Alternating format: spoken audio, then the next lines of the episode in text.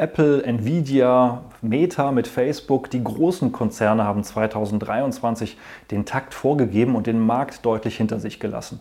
Aber was sagt es über den Markt aus, wenn vor allen Dingen die großen Unternehmen alles nach oben ziehen? Und kann das eine sinnvolle und langfristig beständige Investitionsstrategie sein, auf diese vor allen Dingen großen Konzerne zu setzen? Wir wollen uns anschauen, was auch die Risiken dahinter sind und klären, was uns wahrscheinlich in diesem Jahr gerade mit großen Unternehmen, aber eben auch mit kleineren Unternehmen in diesem Bereich erwarten kann. Und wenn dich das interessiert, dann bleib dran, gleich geht's los.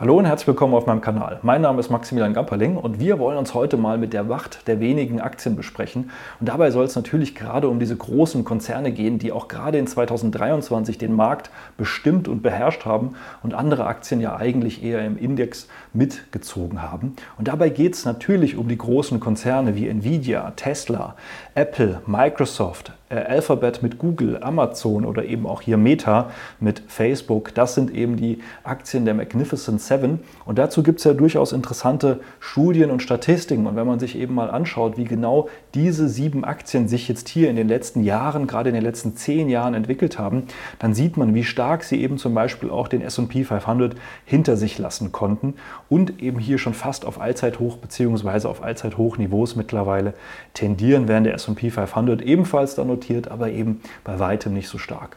Und dann kommen natürlich die Ideen hoch und die Wünsche hoch, man muss diese sieben Aktien im Depot haben und dann wird man auch dauerhaft den Markt schlagen. Und damit wollen wir uns heute mal beschäftigen, ob das denn wirklich so sein kann, ob es eine gute Idee ist, genau in diese sieben großen Unternehmen oder eben auch vielleicht noch ein paar mehr dieser großen Konzerne zu investieren oder ob da sogar eine gewisse Gefahr drin besteht und ein gewisses Risiko. Wenn man jetzt mal auf 2023 schaut, dann sieht man natürlich, dass gerade hier diese Magnificent Seven, also diese sieben genannten Aktien, den Markt bestimmt haben. Der S&P 500, der Rest davon, also man könnte sagen, die 493 weiteren Aktien und Unternehmen, die sind kaum vom Fleck gekommen, die sind zwar auch ein bisschen gestiegen, aber bei weitem nicht so stark wie eben die Magnificent Seven in 2023. Und dementsprechend war das schon hier für dieses Jahr eines der wichtigen Dinge, in diese Unternehmen investiert zu sein, wenn man eben besser sein wollte als der Markt. Ohne diese Unternehmen war das eben nur schwer oder kaum möglich.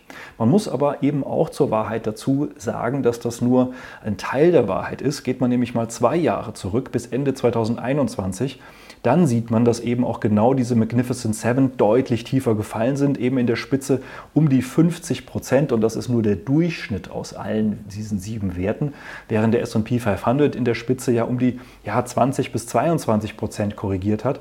Und jetzt nach fast oder nach etwas mehr als zwei Jahren beide im direkten Vergleich eben ja fast gleich auf sind. Das heißt, 2023 war ein durchaus besseres Jahr für die Magnificent Seven. 2022 war aber eben auch ein besonders schlechtes Jahr, wenn man diese Aktien im Depot hatte. Und mittlerweile hat sich das Ganze ausgeglichen. Das sagt noch nicht viel über die Zukunft aus, aber es zeigt eben, dass man solche Performance-Vergleiche, wie zum Beispiel jetzt 2023, durchaus mit etwas Vorsicht genießen muss, denn man muss sowas auch immer wieder in Relation setzen und kann nicht nur ein Jahr vergleichen, wie sich gewisse Indizes oder gewisse Aktien oder ein einzelnes Depot entwickelt haben, sondern man muss es manchmal eben auch über längere Zeiträume vergleichen. Erst dann wird die komplette Wahrheit offensichtlich. Aber auch da haben wir gesehen, über einen längeren Zeitraum waren die Magnificent Seven ja durchaus vom SP 500 vorhanden. Statistisch ist es tatsächlich so, wenn man mal ein bisschen in die Vergangenheit schaut, wenn diese Unternehmen gerade eben so wenige einen so großen Anteil am Markt hatten, dann hat das eher im weiteren Verlauf eben für Einbrüche gesorgt von diesen großen Unternehmen. Das heißt, diese, gerade diese extreme Zusammensetzung an der Spitze, dass wenige Unternehmen eben sehr, sehr großen Anteil am Index ausmachen, das waren teilweise immer wieder Spitzen, so wie wir es jetzt im Moment auch erleben. Und danach hat sich das dann durchaus meistens etwas aufgelöst. Gerade diese Unternehmen haben dann besonders verloren und die kleineren, mittleren Unternehmen, die jetzt 2023 zum Beispiel nicht so mithalten konnten, die hatten dann eben ihre Chance herauszukommen. Das heißt, in dieser großen Konzentration und in diesem starken Wachstum 2023 steckt auch so ein bisschen ein Risiko für dieses und eben auch für die nächsten Jahre eventuell, dass diese großen Unternehmen, die jetzt so stark gelaufen sind, vielleicht jetzt eben eher wieder ein bisschen hinterherhinken. Und wenn man da mal ein bisschen in die Historie zurückschaut, zum Beispiel hier in die Top 10 Aktien des SP 500, hier mal 1960 bis heute, dann kann man durchaus auch ein bisschen erkennen, dass einstige Marktführer nicht unbedingt auf immer Marktführer und auf immer die Top-Unternehmen sind. Wenn man mal 1960 zurückschaut, da war hier die größte Aktie ATT, gefolgt von General Motors, DuPont, ExxonMobil, General Electric, IBM, Texaco. Auch 1970, 1980 war das durchaus der Fall. Also man sieht auch, dass diese Unternehmen durchaus einige Jahre oder Jahrzehnte in dieser Top 10 drin bleiben konnte und dass das dann eben eher so eine schleichende Entwicklung war, die da eingesetzt hat. Aber zum Beispiel hier schon im Jahr 2000, 2010 da waren viele Unternehmen hier nicht mehr drin. ATT ist nur noch am unteren Ende, war 2000 zum Beispiel schon gar nicht mehr drin. Dafür sind andere Unternehmen hochgekommen wie Johnson Johnson, Apple, Walmart, Microsoft.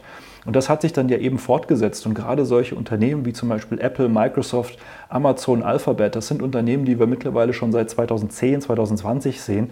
Also durchaus eben auch schon mittlerweile 10, 20 Jahre zum Teil je nachdem, wenn man hier auf 2000 zurückguckt, mittlerweile eben auch über 20 Jahre.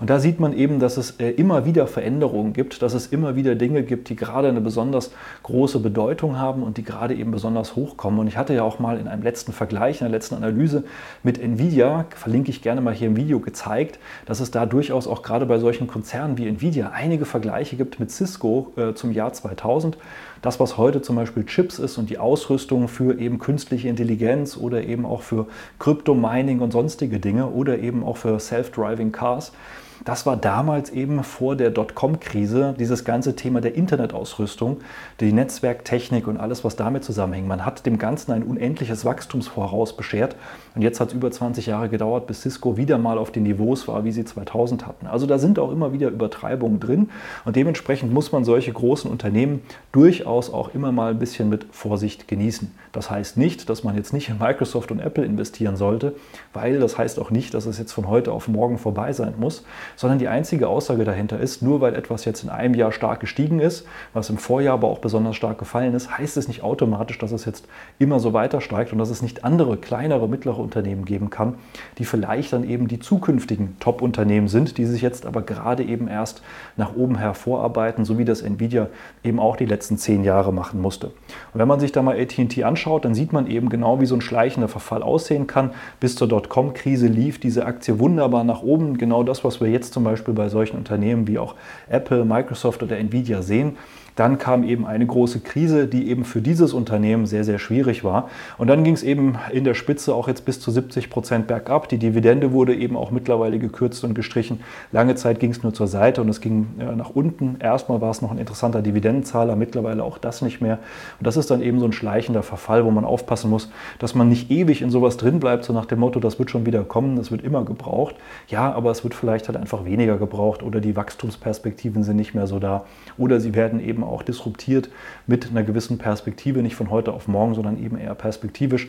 Und dann ist es eben tödlich für ein Depot, wenn man in so etwas zu lange drin bleibt. Das heißt, solche Unternehmen wie Microsoft, Apple und Co., ich bin da ebenfalls investiert und habe da jetzt kein direktes Interesse daran auszusteigen, aber man darf da auch nicht einfach ja, äh, biblisch dran festhalten und sagen, äh, das wird immer nach oben gehen und das ist das absolute Zukunftsthema. Die Vergangenheit zeigt immer wieder, dass es Unternehmen gibt, die dann doch mal ihren Zenit überschreiten, aus Disruptionsgründen, aus Gründen, die vielleicht auch in der Firma liegen oder weil die eine Krise, die wir heute noch nicht vorhersagen können, genau das Geschäftsmodell trifft, äh, so wie wir uns das bisher gar nicht vorstellen konnten, genauso wenig wie wir so eine Pandemie uns so vorstellen konnten konnten mit den globalen Auswirkungen, die es da gegeben hat.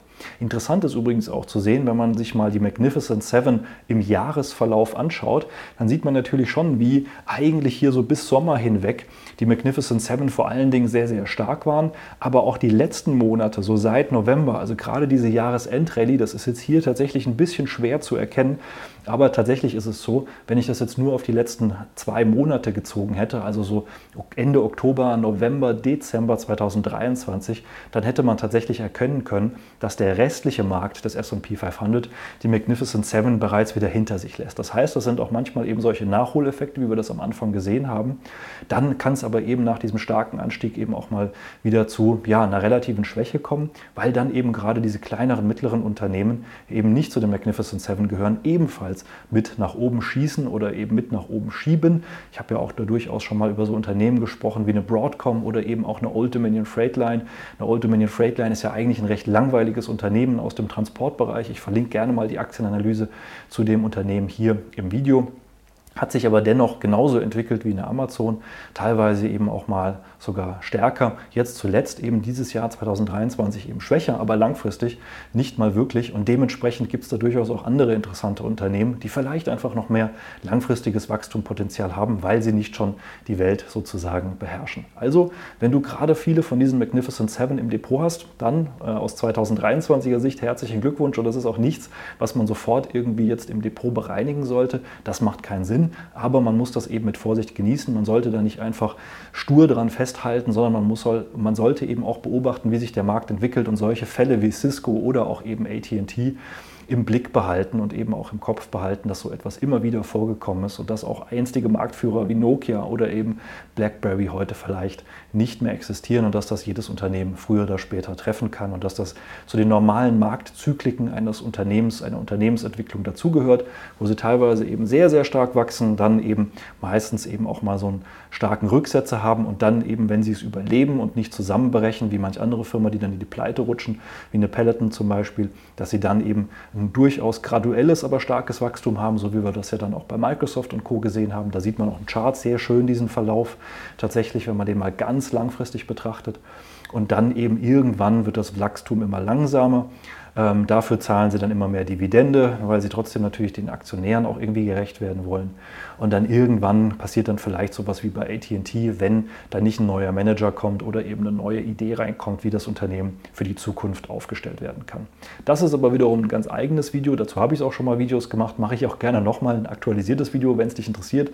Schreib es gerne in die Kommentare. Ansonsten hat auch dieses Video dir hoffentlich schon weitergeholfen. Falls du selbst verstehen und wissen möchtest, wie du ein Depot eben breit aufstellen kannst, nicht nur mit den großen großen Konzernen, nicht ohne, aber auch nicht nur mit diesen großen Konzernen, dann melde dich gerne mal für ein kostenloses Strategiegespräch. Dann schauen wir uns an, wo du stehst, was deine Ziele sind, was deine sinnvolle Depotzusammensetzung ist, was auch die richtige Strategie für dich sein kann. Und dann hoffe ich natürlich, wie gesagt, dass dieses Video dir schon geholfen hat. Ich freue mich, wenn wir uns im nächsten Video oder Podcast hören und sehen. Und ansonsten wünsche ich dir natürlich erstmal ein erfolgreiches 2024 weiterhin und viel Erfolg an der Börse. Mach's gut, bis bald, ciao.